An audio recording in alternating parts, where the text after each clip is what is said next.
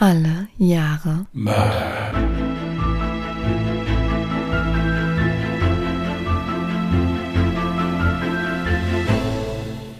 Herzlich willkommen zu Alle Jahre Mörder, der True Crime Podcast mit Christian, hallo. Und Jasmin. Hi.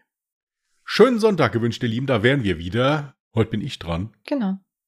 Ich habe schon gehört, es soll ein etwas längerer Fall werden. Das ist sehr gut. Dann kann ich mich zurücklehnen und ergriffen lauschen.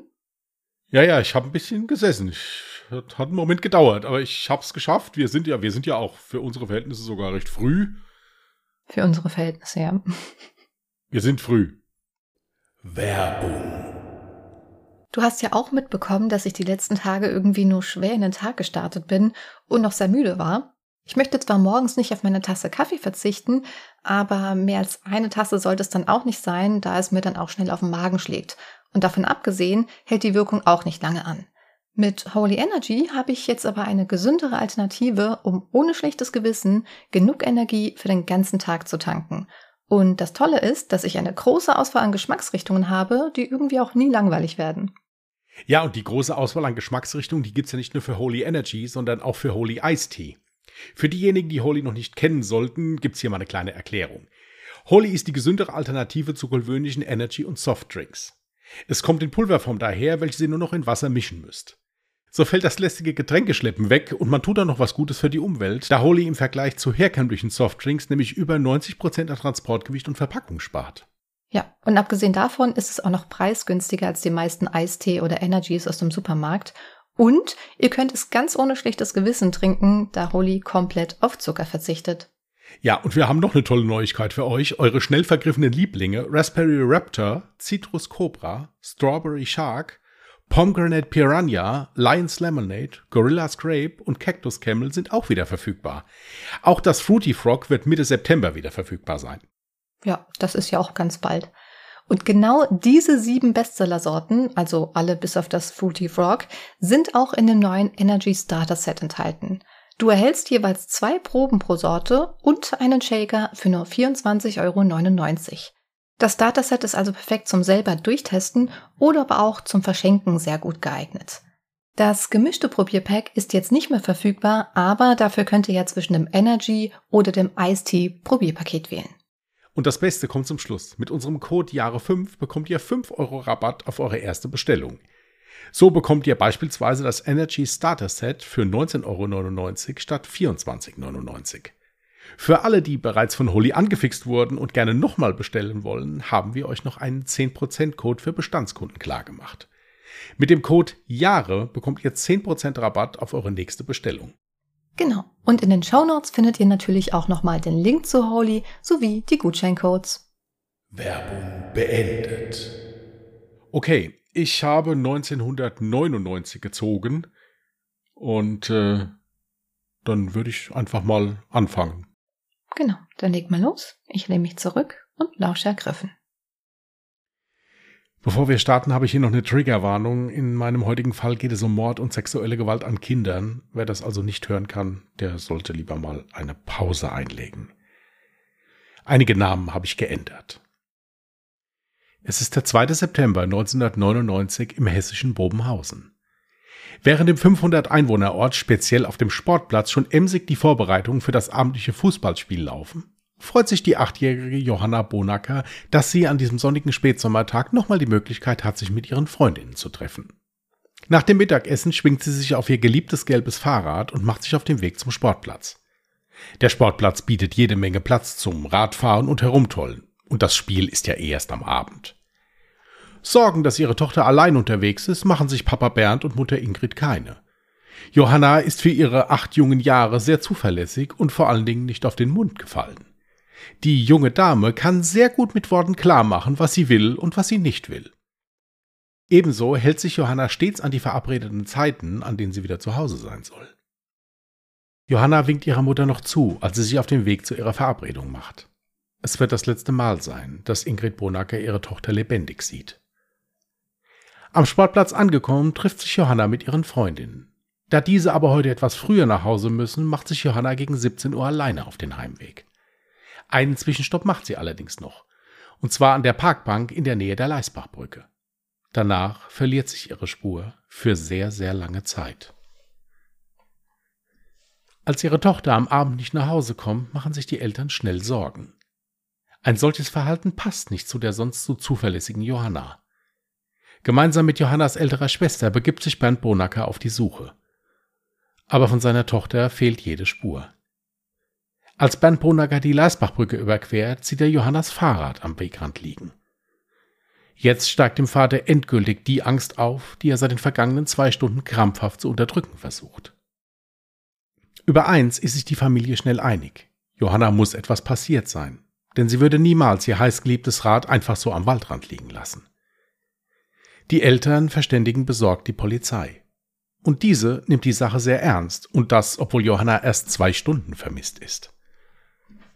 Das Fußballspiel, auf das sich der ganze Ort gefreut hat, ist plötzlich nur noch reine Nebensache, als die ersten Streifenwagen der Polizei am Sportplatz eintreffen und die Beamten sich auf dem Areal umsehen. Auch die örtliche Feuerwehr wird alarmiert.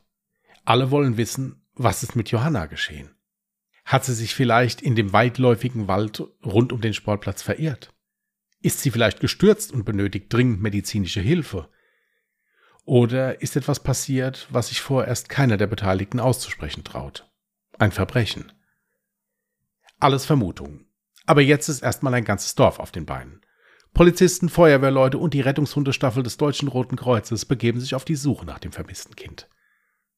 Aber so sehr sich alle Beteiligten auch bemühen, Johanna ist und bleibt wie vom Erdboden verschluckt. Als gegen 21.30 Uhr die Dunkelheit einbricht, brechen alle Helfer enttäuscht und besorgt die Suche ab. Zeitgleich beginnt die Polizei mit den Ermittlungen im Umfeld der verschwundenen Johanna. Da die Beamten mittlerweile von einem Verbrechen ausgehen müssen, überprüfen sie als erstes die Eltern des verschwundenen Mädchens. Diese Routineprüfung ist immer sehr unangenehm für alle Beteiligten, so einer der Ermittler in einem späteren Interview. Aber zum Glück verlaufen die Befragungen der Eltern so, dass die Ermittler schnell ausschließen können, dass Bernd und Ingrid Bonacker etwas mit dem Verschwinden ihrer Tochter zu tun haben. Indes wächst das Misstrauen in dem kleinen Dorf ins Unermessliche. Wer könnte imstande sein, ein kleines Mädchen zu entführen? Ist der Nachbar oder der Stammtischbruder vielleicht der Täter? Die Polizei ist einmal mehr im Zugzwang, Licht ins Dunkel zu bringen. Nun ist es an der Zeit, Zeugen zu finden und zu befragen. Wer hat das Mädchen vor ihrem Verschwinden noch einmal gesehen? Ist jemandem etwas Verdächtiges aufgefallen? Die Polizei erhält viele Hinweise von den Dorfbewohnern, die Johanna vor ihrem Verschwinden noch gesehen haben wollen. Aber ein Zeuge sticht aus der Masse heraus. Sascha Wohlert war gegen 17 Uhr mit seinem Fahrzeug auf dem Weg von Randstadt nach Bellmut. Der Kfz-Mechaniker hatte es eilig, da er um 18 Uhr in Bobenhausen auf dem Sportplatz stehen musste. Auf der Landstraße fällt dem jungen Mann ein Fahrzeug auf, welches mit nur knapp 30 Stundenkilometer fährt. Dem fachkundigen Auge des Automechanikers nach handelt es sich um einen braunen VW Jetta mit tiefer gelegtem Fahrwerk und Alufelgen.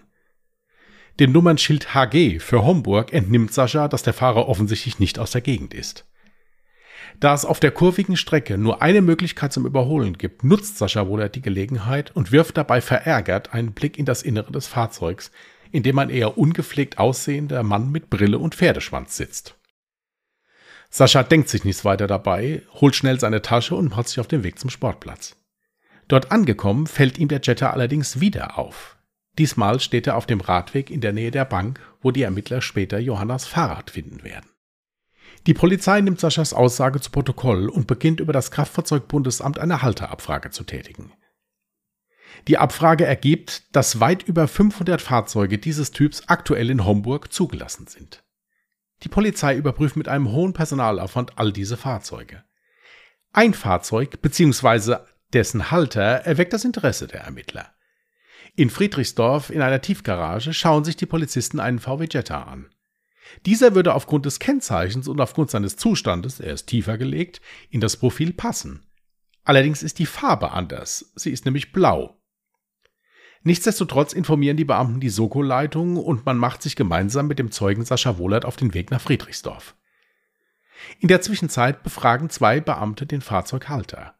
Rick J. Dieser würde auch von der Beschreibung her ins Täterprofil fassen, denn er trägt einen Pferdeschwanz. Allerdings kann Rick J. zum Tatzeitpunkt ein Alibi vorweisen, und auch Sascha Wohlert schließt das Fahrzeug aufgrund der blauen Lackierung aus. Also fahren die Beamten wieder. Was sie zu diesem Zeitpunkt noch nicht ahnen, sie haben soeben mit dem Täter gesprochen. Und somit löst sich die letzte heiße Spur der Soko Johanna in Wohlgefallen auf. Auch Johannas Eltern lassen nichts unversucht, um ihre Tochter zu finden. In TV-Interviews sagen sie, dass sie bereit wären, ein hohes Lösegeld für ihre Tochter zu bezahlen und bitten einmal mehr den Täter, sich doch bitte zu melden und zu sagen, was mit ihrer Johanna geschehen ist. Ganz Bobenhausen und Umgebung ist mit Flugblättern beklebt, auf denen das Foto der kleinen Johanna sowie Kontaktinformationen vermerkt sind. Aber Johanna ist und bleibt verschwunden. Das Jahr 1999 soll vergehen und immer noch keine neuen Erkenntnisse. Dann, am 1. April 2000, finden Spaziergänger in einem Waldstück bei Alsfeld, rund 80 Kilometer von Bobenhausen entfernt, die skelettierten Überreste eines kleinen Mädchens. Die Polizei Alsfeld informiert die Soko und diese macht sich mit Leichenspürhunden auf den Weg zum Fundort. Nachdem eine Hundertschaft der Polizei das gesamte Waldstück durchkämmt hat, finden die Ermittler den Schädel sowie die Haare der kleinen Johanna. Die Leiche ist aufgrund von Tierfraß allerdings nicht mehr in einem Stück. Aber die feinen Nasen der Polizeihunde ermöglichen es den Ermittlern auch kleinste Knochenreste sowie Bekleidungsfetzen sicherzustellen. Bei einem gefundenen Haarschopf fällt den Ermittlern auf, dass Johanna offensichtlich mit Klebeband gefesselt wurde.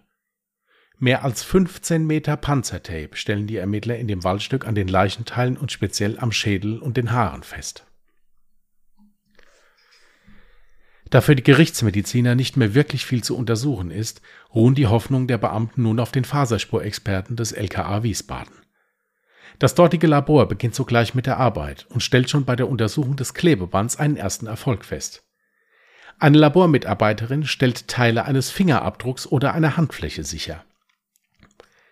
Leider ist die Qualität der Spur sehr schlecht. Neben den Teilabdrücken können die Laborexperten auch noch diverse Faserspuren sicherstellen. Einige dieser Fasern können Textilien sein, die in Autobezügen verwendet werden.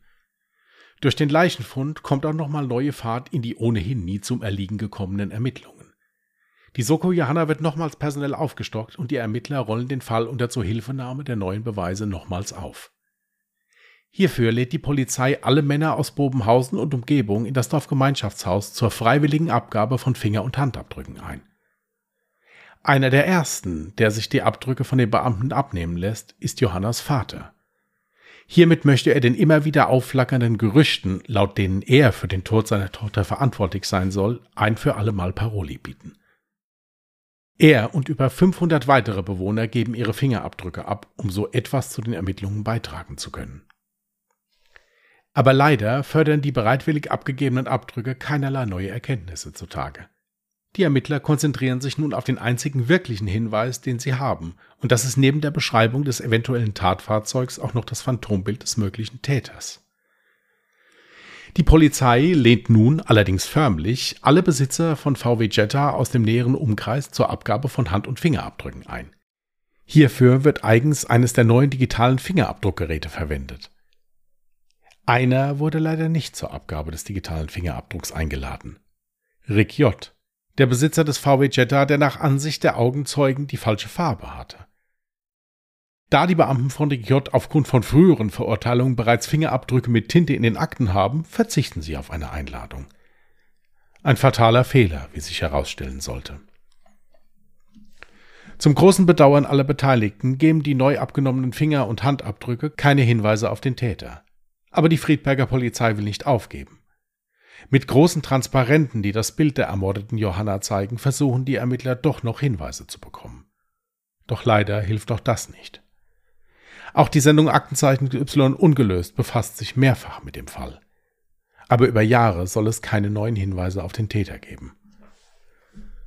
15 Jahre soll es dauern, bis es Neuigkeiten über den tragischen Tod an Johanna Bonacker gibt. Johannas Vater wird dies nicht mehr erleben. Er stirbt 2016, ohne zu wissen, wer seine Tochter ermordet hat. Aber die Polizei kann und vor allem will den Fall nicht so richtig zu den Akten legen. Drei junge Polizeibeamte holen sich Mitte 2016 das Okay von der Staatsanwaltschaft, die vorhandenen Beweise nochmals zu sichten und im Zuge dessen auch gleich zu digitalisieren. Mit einem enormen Arbeitsaufwand geschieht dies nach und nach und die Beamten arbeiten sich in den Fall ein. Hierfür schaut sich die neu gegründete AG Johanna auch nochmals die Auswertung der Fingerabdrücke und Faserspuren an und überprüft dabei auch gleich, ob es im Jahr 2016 neue technische Möglichkeiten zur Analyse der Proben gibt. In Absprache mit dem Labor des LKA werden nochmals alle Beweise und Proben überprüft. Und noch etwas machen die Beamten. Sie geben nochmal die Namen aller bisher Verdächtigen in den Polizeicomputer ein und erhalten dabei eine wichtige Erkenntnis. Rick J., der Jetta-Fahrer, der 1999 überprüft, aber dann wieder vom Haken gelassen wurde, weil die Wagenfarbe nicht passte und er ein Alibi vorweisen konnte, ist in Bezug auf Sexualstraftaten in der Datenbank einschlägig vermerkt. Des Weiteren sind sich die AG-Mitglieder einig, dass er als möglicher Täter nach wie vor in Betracht kommt. Und noch etwas geschieht, was den Verdacht der Beamten erhärtet. Am 28. August 2016 wird Rick J. mit einem 14-jährigen Mädchen bei sexuellen Handlungen in einem Maisfeld nahe Bobenhausen erwischt. Jäger haben verdächtige Geräusche gehört und dann die Polizei verständigt. Die Beamten greifen Rick J. auf, wie er in einem Maisfeld an dem mit Klebeband gefesselten Mädchen sexuelle Handlungen vornimmt. Da beide Beteiligten beteuern, dass die Handlungen im Einvernehmen geschahen, kann die Polizei aber leider nicht viel machen. Aber durch diesen Vorfall beschäftigt sich die Polizeibehörden erneut eindringlich mit der Person Rick J. Und natürlich wird ein Ermittlungsverfahren wegen sexuellen Missbrauchs von Jugendlichen gegen ihn eingeleitet. Im Zuge dessen kommt es dann auch zu der Durchsuchung seiner Wohnung in Friedrichsdorf. Am 15. Februar 2017 durchsuchen Beamte der Polizei die Wohnung von Rick J. Schon beim Eintreffen stellen die Beamten fest, dass dies nicht so einfach werden wird denn die Wohnung befindet sich in einem vermüllten Zustand. Offenbar ist der Tatverdächtige ein Messi. Die Beamten lassen sich dennoch nicht abschrecken und stellen eine Vielzahl von Speichermedien sowie den PC und auch das Handy von Riot sicher. Bei einer Durchsuchung des Speichers finden die Ermittler eine kleine blaue Kiste, in der sich mehrere Rollen Klebeband sowie diverse Seile und Nylonschnüre befinden. Der Fund wird sichergestellt und zur weiteren Überprüfung mit auf die Wache genommen. Allerdings wird Rickjott vorerst nur zu dem Vorfall im Maisfeld befragt. Im Hintergrund interessieren sich aber natürlich die Ermittler der AG Johanna für die sichergestellten Beweisstücke aus der Wohnung von Rickjott und speziell für das Klebeband und die Seile. Zeitgleich entscheidet der Polizeipräsident von Mittelhessen, dass die Soko Johanna ab sofort wieder ermittelt und stellt hierfür über 30 Polizeibeamte ab. Diese beschäftigen sich unter anderem mit der Sichtung der Datenträger aus Ricciards Wohnung. Eine Mammutaufgabe. Denn der Messi hat nahezu jeden Datenträger, den er jemals besessen hat, aufgehoben. Von Festplatten über USB-Sticks und CD-ROMs, ja sogar eine große Menge von alten Floppy-Disks müssen von den Ermittlern gesichtet und bewertet werden. Was die Beamten auf vielen Datenträgern sehen, wird sie zutiefst schockieren und auch dazu führen, dass einige Ermittler ihre Arbeit nicht fortsetzen können. Sie finden auf nahezu allen Speichermedien eine Vielzahl von kinderpornografischen Videos und Bildern. Einige davon von Rick J. selbst aufgenommen. Ein Teil der Soko beschäftigt sich ab diesem Zeitpunkt mit dem Leben von Rick J. Die Beamten versuchen so viele Infos wie möglich über den möglichen neuen Hauptverdächtigen rauszufinden. Hierbei wird schnell klar, dass Rick J. schon das eine oder andere Mal mit dem Gesetz in Konflikt gekommen ist.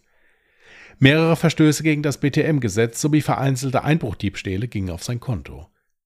In Bezug auf Sexualstraftaten ist Rick J. mit 17 Jahren zum ersten Mal aktenkundig geworden. Hier soll er ein achtjähriges Mädchen sexuell bedrängt haben. Man konnte ihm allerdings nicht viel nachweisen. Den zweiten Fall konnte man ihm allerdings nachweisen. Hierbei handelte es sich um den sexuellen Missbrauch eines elfjährigen Mädchens. Die Soko überwacht Rikyot nun rund um die Uhr. Auch seine Telefon- und Internetleitungen werden überwacht. Zeitgleich arbeitet das Forensiklabor des LKA mit großem Einsatz an der Prüfung der in Rikjots Wohnung sichergestellten Klebebändern und Seilen. Und das mit Erfolg. Die Fasern eines Seiles stimmen mit den Fasern des Fundortes von Johanna Bonaka überein.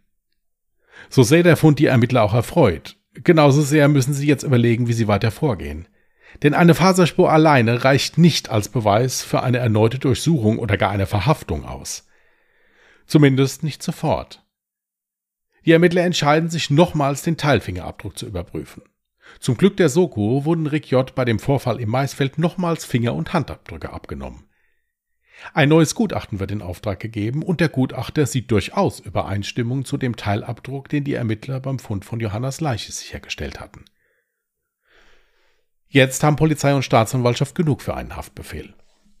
In seiner Wohnung wird der völlig überraschte Rick J. am 25. Oktober 2017 von Mitgliedern der Soko festgenommen. Auf den Einsatz des SEK wird verzichtet. Man will den Tatverdächtigen nicht verschrecken.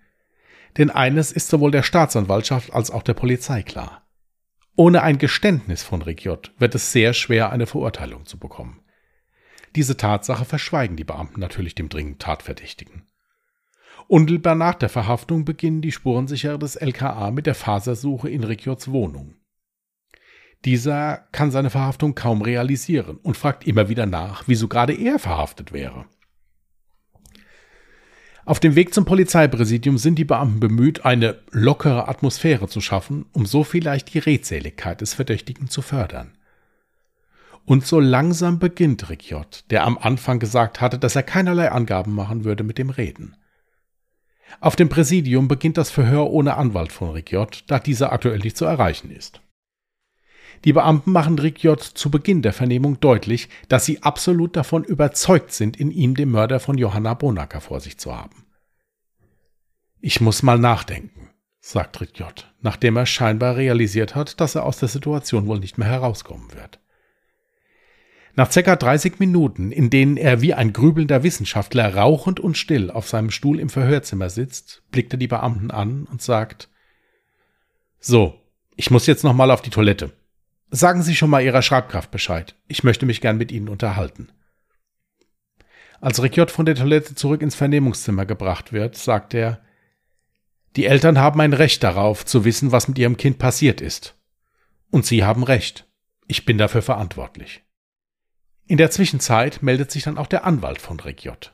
Seinen Rat, vorerst keine Aussage zu machen, ignoriert er mit den Worten Es geht ja schon nicht mehr um das Ob, sondern nur noch um das Wie und Warum. Die behandeln mich hier gut. Ich möchte aussagen. Zur Tat selbst sagt Rick J., dass er Johanna mit Chloroform betäubt und mit Klebeband gefesselt in seinen Kofferraum gelegt hat. Hierbei betont er immer wieder, dass er Johanna die Augen und den Mund verklebt hatte, die Nase aber freigelassen habe. Als Johanna dann nach dem Wachwerden gegen die Klappe des Kofferraums getreten habe, habe er diesen geöffnet und sie mit der flachen Hand ins Gesicht geschlagen. Rick J. vermutet, dass er Johanna dabei die Nase gebrochen haben muss. Das kleine Mädchen erstickte im Anschluss qualvoll im Kofferraum des Autos. Während des gesamten Verhörs wirkte Rick J. sehr sachlich und irgendwie teilnahmslos. Laut der Aussage des Beschuldigten ging es ihm bei der Entführung nur darum, Johanna sexuell zu missbrauchen. Dazu sei es aber aufgrund des Ablebens von ihr nicht mehr gekommen. Er habe nie beabsichtigt, sie zu töten. Generell erscheint es den Ermittlern so, als ob Riquiot das Verhör irgendwie genießt, da alle wie gebannt an seinen Lippen hängen. Im Anschluss wird er dem Haftrichter vorgeführt und in Untersuchungshaft genommen. Die Soko Johanna beginnt nun mit einer Simulation die Tat nachzustellen, um somit zu beweisen, dass es sich bei Johannas Tod nicht um einen Unfall gehandelt hat. Hierbei wird unter anderem auch sichergestellt, dass man auch gefesselt und geknebelt nicht aufgrund von Sauerstoffmangel in einem Kofferraum ersticken kann. Ebenso beweisen die Beamten mit der Simulation, dass es nicht möglich ist, 15 Meter Klebeband, das sind 29 Umrundungen, um einen kindlichen Kopf zu wickeln, ohne dabei die Nase nicht zu bedecken. Rick J. gab bei seinem Verhör an, dass er die Tat nicht geplant habe. Das Seil zum Fesseln habe er von einer nahegelegenen Pferdekoppel gestohlen und das Klebeband spontan an einer Tankstelle, die auf dem Weg lag, gekauft. Hier können die Ermittler ihm aber nachweisen, dass dies zeitlich gar nicht möglich war.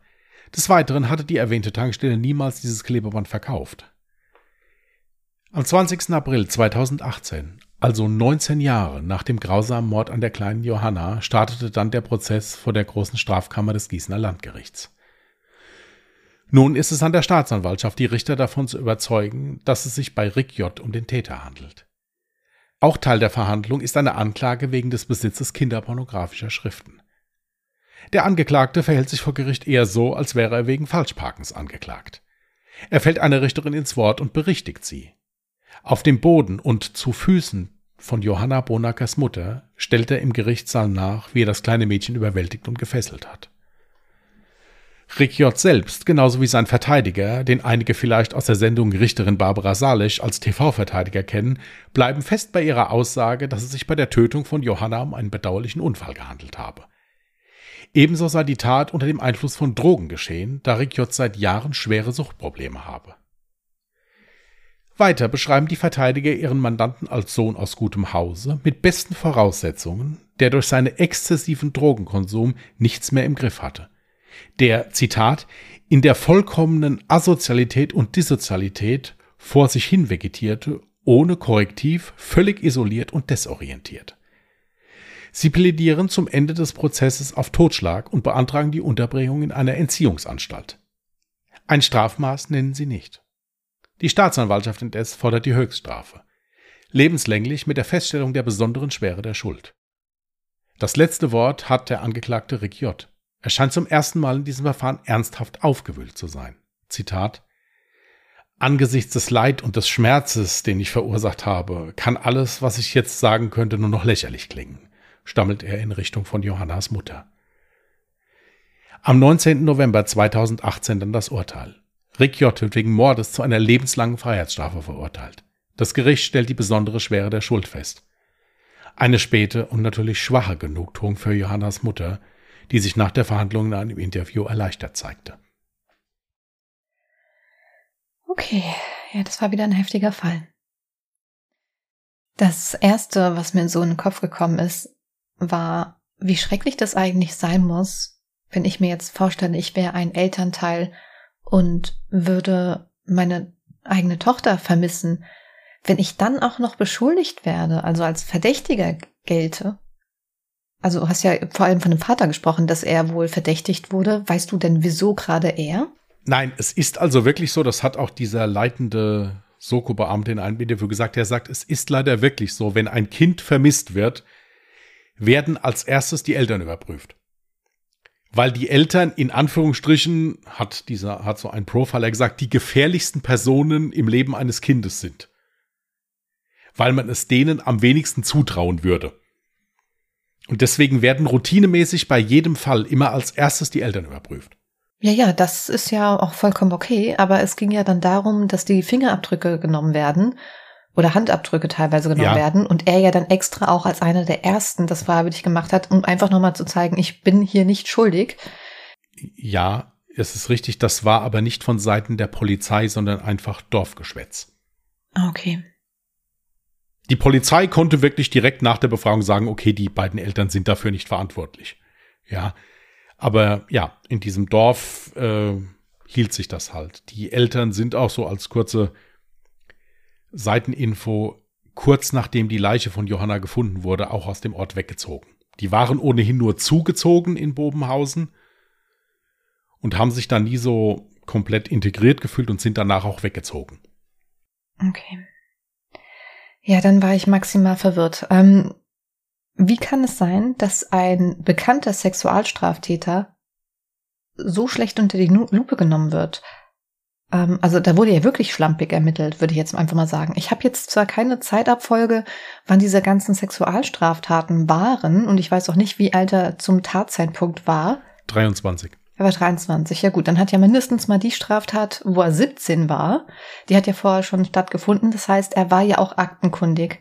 Warum er dann so schnell als Verdächtiger wieder verworfen wurde, ist mir absolut unklar. Mir ist auch unklar, wie er überhaupt wieder auf freiem Fuß sein konnte. Zu den Vorverurteilungen, da habe ich natürlich geguckt, ich habe dazu aber leider nichts mehr gefunden. Ich habe also nur das gefunden, dass halt eben da Vorverurteilungen waren. Mhm. Es war halt so, dass er bei diesem Gespräch, er wurde ja befragt, ja, dass er bei diesem Gespräch ein Alibi weißt aufweisen du? konnte. Weißt du denn, was sein Alibi war? Nein, weiß ich nicht, kann ich nicht sagen. Es war nur so, dass er also wirklich ein schlüssiges Alibi aufweisen konnte. Plus, dass ja der Zeuge in der Tiefgarage unten gesagt hat, das wäre nicht das Auto. Ja, und da frage ich mich, es gab einen Zeugen, der sogar ein Seitenprofil angeben konnte. Also es existierte ja auch ein Phantombild zwar nur von der Seite, aber es existierte eins. Warum hat es da keine Gegenüberstellung gegeben? Das weiß ich nicht. Ich weiß auch nicht, ob es vielleicht eine Gegenüberstellung gab. Es geht nur nirgendwo heraus hervor. Deswegen habe ich das jetzt auch so nicht vermerkt. Ja, ich vermute mal ja. nicht, weil er hätte ihn definitiv wiedererkannt. Ich finde nämlich schon, du hast ja auch Bilder in die Dropbox gelegt und ich finde schon, dass er ein sehr markantes Gesicht hat. Also es wäre jetzt wirklich ein Gesicht, an das selbst ich mich erinnern könnte und auch wieder identifizieren könnte. Keine Ahnung, das weiß ich leider nicht, das kann ich nicht sagen. Bleiben wir mal ganz kurz bei den Bildern, die du mir bereitgestellt hast. Die werden unsere Zuhörer und Zuhörerinnen ja jetzt äh, dann auch sehen können auf Instagram und auf Twitter. Auf Instagram findet ihr uns unter Mörder mit OE geschrieben und auf Twitter unter Morde. Du hast auch ein Bild von dem Auto, dem Jetta. Habe ich es richtig ausgesprochen? Ja. Reingelegt, genau. Der Zeuge hat gesagt, es wäre braun gewesen. Du hast jetzt gesagt, das Auto von diesem Rick war aber blau. Jetzt sehe ich hier aber ein rotbraunes Auto.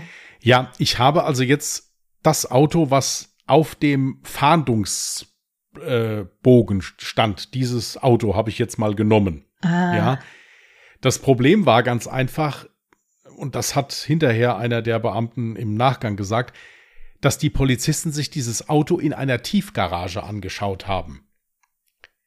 Ähm, der, der eine hat gesagt, vielleicht hätten sie es einfach mal auf die Straße fahren sollen bei Tageslicht es gibt ja auch Lackierungen, die je nachdem, wie sie beleuchtet werden, immer ein bisschen anders schimmern. Also war ja? das Auto tatsächlich braun? Das, das Auto, ja, nein, nein, das Auto war blau. Also das, das Auto, was die in der Tiefgarage gesehen haben, war blau. Zumindest wie sie es in der Tiefgarage gesichtet haben. Ja, aber, aber laut Zeuge ja, war es doch braun. Laut Zeuge war es braun, genau. Aber es gibt ja solche Lacke, die halt wirklich, je nachdem, wie sie angeleuchtet werden, etwas anders aussehen. Deswegen hätten die Polizisten vielleicht das Auto einfach mal rausfahren sollen und hätten es dann dem Zeugen nochmal zeigen sollen. Das hat hinterher einer der Ermittler gesagt.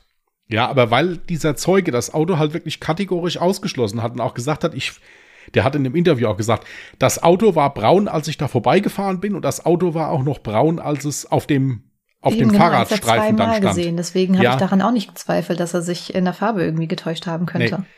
Also da ist, wie, wie gesagt, sie haben den natürlich befragt, aber dann haben sie ihn halt wieder vom Haken gelassen, weil sie halt gesagt haben, okay, gut, der Zeuge sagt, das Auto wäre es nicht, der hat ein Alibi, also gehen wir wieder. Ja, dann kann ich auch nicht verstehen, du sagtest ja auch, die hätten ja eigentlich auch Fingerabdrücke von Rick J. gehabt. Warum es da nicht zu einer Übereinstimmung gekommen ist? Weil die Qualität dieser Fingerabdrücke, die mit Tinte, ja, also gefertigt wurden, nicht so gut war. Dazu kommt noch, dass dieser Teilabdruck von einer Hand, den die da von diesem Kleberest genommen haben, der natürlich auch in einer sehr schlechten äh, Qualität war. Deswegen haben die ja bei der, bei dem zweiten Fingerabdruck Marathon extra nochmal ein neues Gerät geholt, um das vielleicht noch ein bisschen besser hinzukriegen. Dann nochmal mit der Sache mit dem 14-jährigen Mädchen in diesem Maisfeld. Du sagtest ja, das Mädchen hatte dann angegeben, es wäre im Einvernehmen geschehen. Ja. Da frage ich mich, wie ist es dazu gekommen, dass das Mädchen das ausgesagt hat? Hatte es Angst oder kann ich dir leider gar nichts zu sagen. Es ist, wie gesagt, nur mal am Rande erwähnt worden, dass halt das der Grund war, warum der nochmal bearbeitet wurde. Okay. Dann die Sache mit dem Klebeband. Also 15 Meter Klebeband, das ist verdammt viel übrigens. Ähm, ich fand es interessant, dass versucht wurde nachzustellen, ähm, wie oft man dann mit diesem Panzertape oder was Klebeband, Panzertape, ich weiß nicht, es war, es war beides teilweise. Also ist, bei einem, bei vielen Artikeln ist die, ist die, äh, die Rede von Klebeband, mhm. bei anderen wieder von Panzertape. Also ich denke, es war dieses Paketband hier, dieses richtig starke. Okay, also auf jeden Fall ist es interessant zu wissen, dass das Ganze versucht wurde nachzustellen. Aber du hattest ja auch gesagt, es wären dann 29 äh, mal um den Kopf gewickelt. Dann ja. denke ich mir aber, aber das Klebeband wurde doch nicht nur dafür verwendet, sondern auch zum Fesseln. Für die Beine, für die Arme. Ja, das ist richtig, aber sie haben ja, als sie die Leiche gefunden haben oder die Teile der Leiche, haben sie allein 15 Meter Klebeband um diesen Haarschopf von dem Mädchen gefunden. Also, der hat da wirklich komplett alles verwickelt gehabt. Ja, krank. Und dann haben die halt eine Puppe in Anführungsstrichen natürlich genommen und haben da versucht mal das zu verkleben mit 15 Meter, ohne die Nase zu bedecken. Und da hat der Soko leider gesagt, sagt, das ist überhaupt nicht möglich. Du weißt gar nicht mehr, wo, wo du hinwickeln sollst irgendwann noch. Ja. Also das Traurige an dem Fall ist, ich neige dazu, ihm zu glauben, dass es nicht seine Absicht war, das Mädchen zu töten. Das war gar nicht sein Vorhaben. Ich denke, dass er wahrscheinlich, du sagtest ja auch, er hätte unter Drogeneinfluss gestanden, dass er wahrscheinlich nicht in der Lage war, klar zu denken, dass es ihm hätte auffallen müssen, dass das Mädchen gar keine Chance haben konnte. Also ich denke, es war wirklich nicht seine Absicht, sie zu töten. Das gestehe ich ihm ein. Dennoch finde ich das Urteil absolut gerechtfertigt, weil es sich auch nicht um eine einzige Tat gehandelt hat. Er war ja schon einschlägig bekannt, aber es handelte sich ja hierbei wirklich um, ja, um jemanden, der das also wirklich sein Leben lang schon verfolgt hat. Es gab eine Straftat nach der nächsten äh, von dem ganzen Material, was auf seinem PC, auf den ganzen Festplatten gefunden wurde, wollen wir gar nicht erst anfangen. Ja, also ich sehe das etwas anders. Ich bin der Meinung, er wollte sie bestimmt nicht töten, bevor er sie sexuell missbraucht hat.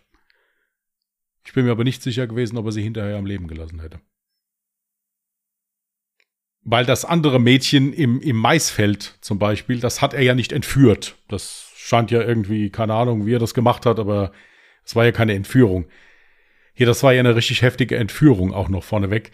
Ich bin mir nicht sicher, ob er sie am Leben gelassen hätte.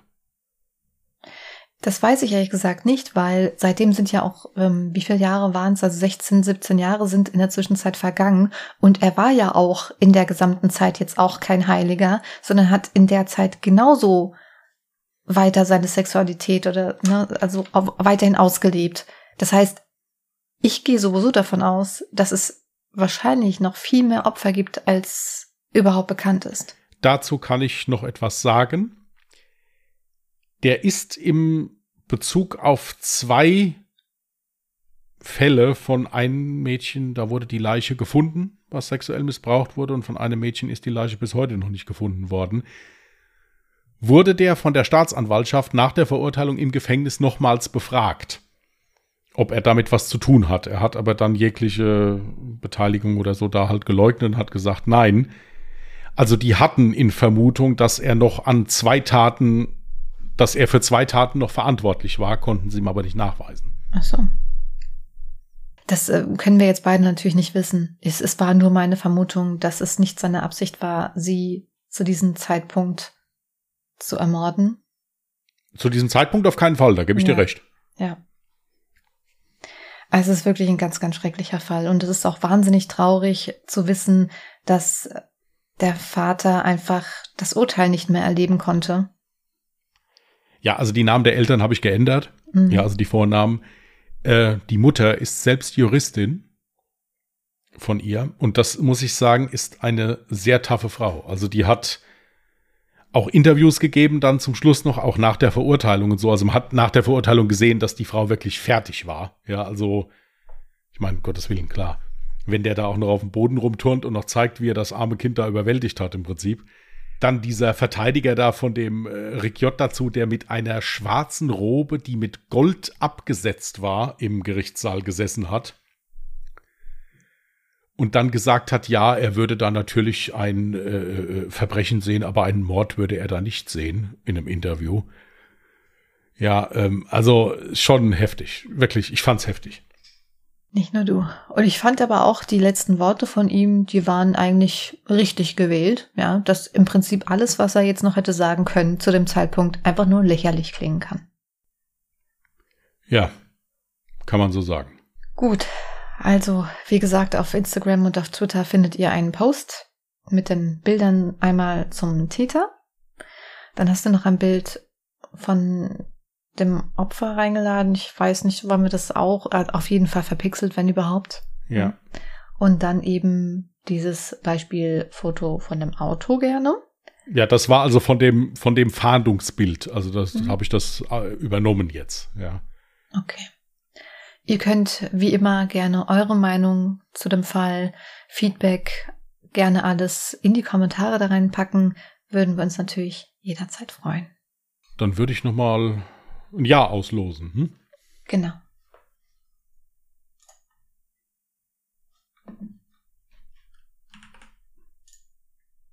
Neunzehnhundertsiebenundneunzig. Ja, das hatten wir bislang zweimal. Und wir haben auch einen Fallvorschlag schon. Ich wage mich ran.